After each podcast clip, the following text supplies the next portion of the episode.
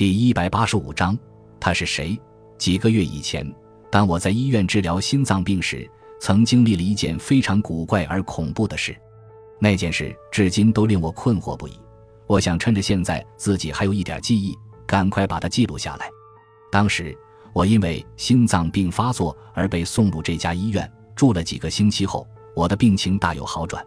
于是院方就把我从特护病房转到一间普通的单人病房里。我所住的病房是一间又长又窄的屋子，屋内灯光十分昏暗。在我的病房两侧，大约还有十余间单人病房，也都住满了病人。我刚住进这间病房时，非常不适应。其他房间不时传来收音机和电视机演播的声音，使我不得不整日紧闭房门，因为我喜欢安静的看书。有一天，我正在房里读书，门轻轻地开了。虽然我没有听见开门声，也没有抬头去看，但我凭借直觉断定有一个人正站在门口注视着我。我以为这个人是来探望我的，但当我抬起头一看，我感到非常失望。原来是医院的理发师。只见他穿着一件薄薄的、破烂不堪的羊驼的夹克，手里还提着一个脏兮兮的黑色口袋。虽然我并不认识他，但他给我的第一印象太糟糕了。他没有说话。只抬起浓厚的眉毛，意思是问我是否需要理发。我厌恶地摇了摇头，对他说：“现在不理，过几天再说吧。”顿时，他的脸上流露出失望的神情。他在门边犹豫了片刻，最后还是悄然关上门，转身离去。我继续看书，可是不知为什么，我再也无法将精力集中在书上了。刚才那个家伙的突然造访让我吓了一跳。我越想越气。院方怎能让这样一个冒失的家伙随便闯入病房呢？何况我还是一个心脏病患者。我打算在出院时向医院投诉这件事。我想休息一会儿，于是服下了镇静剂，但没睡着。不过那天晚上我倒是睡得很香。当然，我服用了双倍剂量的安眠药。第二天上午，我洗过澡，换完床单，又量过体温之后，就坐在床上继续看书。这时。我发现，面对那本曾经非常吸引我的书，却再也无法静心读下去了。我忍不住环顾四周，可是周围什么都没有。我心里乱糟糟的，也终于明白烦恼是一种什么滋味了。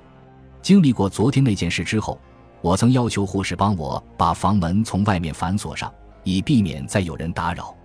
可是不知道什么原因，我现在却有一股强烈的愿望，希望房门大大的敞开着。否则我会感到非常憋闷，于是我又按铃叫护士过来。不一会儿，一位留着浅黄色头发的瑞典籍女护士进来了。这是一个活泼的女孩，她开玩笑地对我说：“怎么，厌倦做隐士了吧？我早就知道你坚持不了多久的。”我冲她微笑着点了点头。她帮我将门敞开，然后就离去了。我继续躺在床上看书，不过。这时，我的目光虽然停留在书页上，可是脑海里却不断的翻腾着门的事。是什么搞得我如此心神不宁？最后，我终于明白了，昨天见到的那个理发师是让我内心紧张的根源。正是由于他的突然出现，才让我受到惊吓。但愿以后别让我再见到他。转眼就到了中午，我开始有点犯困，于是就把书丢到一边，靠在被子上打个盹儿。就在我迷迷糊糊快要睡着的时候，突然从旁边的病房里发出一阵令人恐怖的尖叫声，我吓得腾地一下就坐了起来。我惊魂未定，仿佛都能听到自己心脏砰砰的跳动声。我侧耳听了片刻，没什么动静了。于是我在心里安慰自己：别紧张，可能是哪位病人粗心大意，不小心将电视开到了最大音量。就在我刚要松口气儿的时候，病房的走廊里又传来一阵骚动，叫喊声、脚步声不绝于耳。医护人员也都朝着发出声响的那间病房匆匆跑过去。又过了一会儿，嘈杂的声音才逐渐安静下来，医生和护士们也纷纷回到各自的岗位上。几分钟之后，我看到几位工作人员推着一辆车子从我的门前走过，那上面躺着一个人，从头到脚都被白布盖着，显然是一具尸体。我按铃叫护士，几乎是铃声刚停，那位浅黄色头发的护士就进门了。没想到他的反应如此之快，我看到他的脸色有点苍白。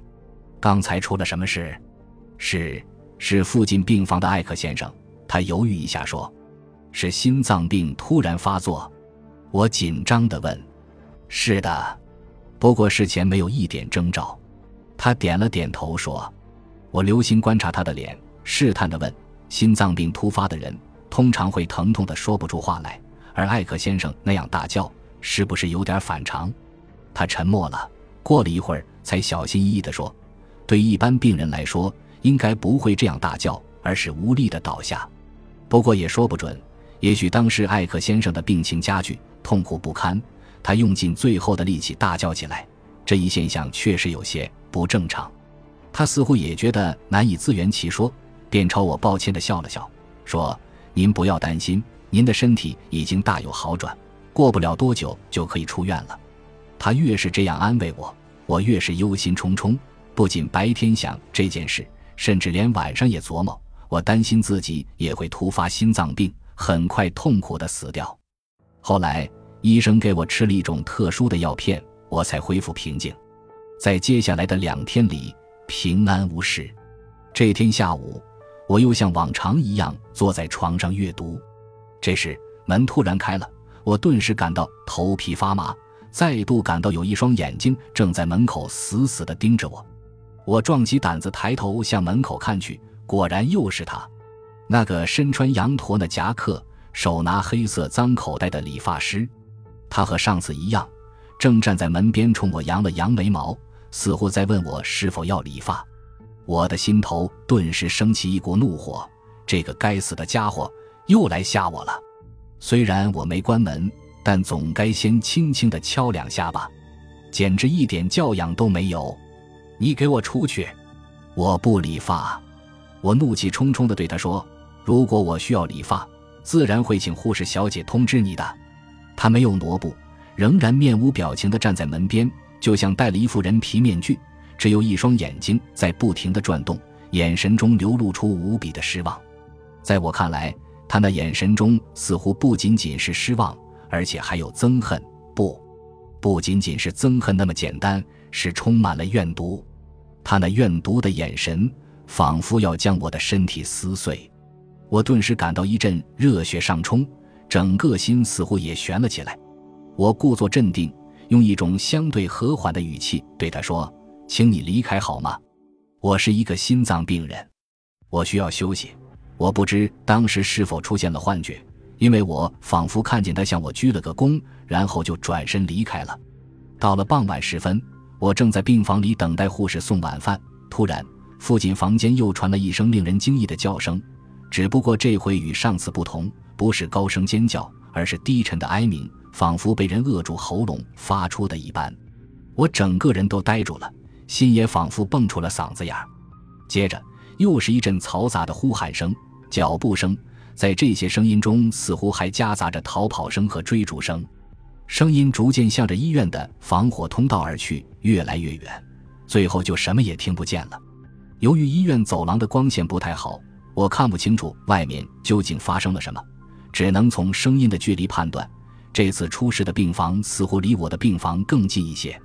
过了一会儿，我看到工作人员推着一具尸体从我的门前走过，看来又有一位病友离我而去了。我想弄清楚最近到底发生了什么。于是就按铃召唤护士，但这次进来的不是先前的那位，而是一位身材娇小、长着一头红发的新护士。原来先前那位瑞典籍护士休假了，今天由这位新护士照顾我。我注意观察她的表情，显然她脸上的笑容是勉强装出来的。刚才去世的那位又是谁？我问。他先是犹豫了片刻，最后开口道：“是梅尔先生。”住在三百七十五病室，我的心头一紧。三七五室，我的病室是三百七十七。没想到我们挨得这么近。我还想从新护士那儿多了解一些情况，但是他摇摇头，告诉我说他也不太清楚，因为梅尔先生出事时他并不在现场，他也是几分钟前才知道梅尔先生发生了不幸。第二天，我想从其他几位护士那里套取点有用的信息，但均一无所获。我猜想，一定是院方给他们下了封口令，因为他们几乎异口同声地说梅尔先生死得十分安详，也都矢口否认梅尔先生在死前曾发出过呻吟或者哀鸣。他们还说，梅尔先生在昏迷之前曾按铃呼叫护士，即使当时发出了哀鸣，那也是昏迷中发出的无意识的叫喊。感谢您的收听，喜欢别忘了订阅加关注，主页有更多精彩内容。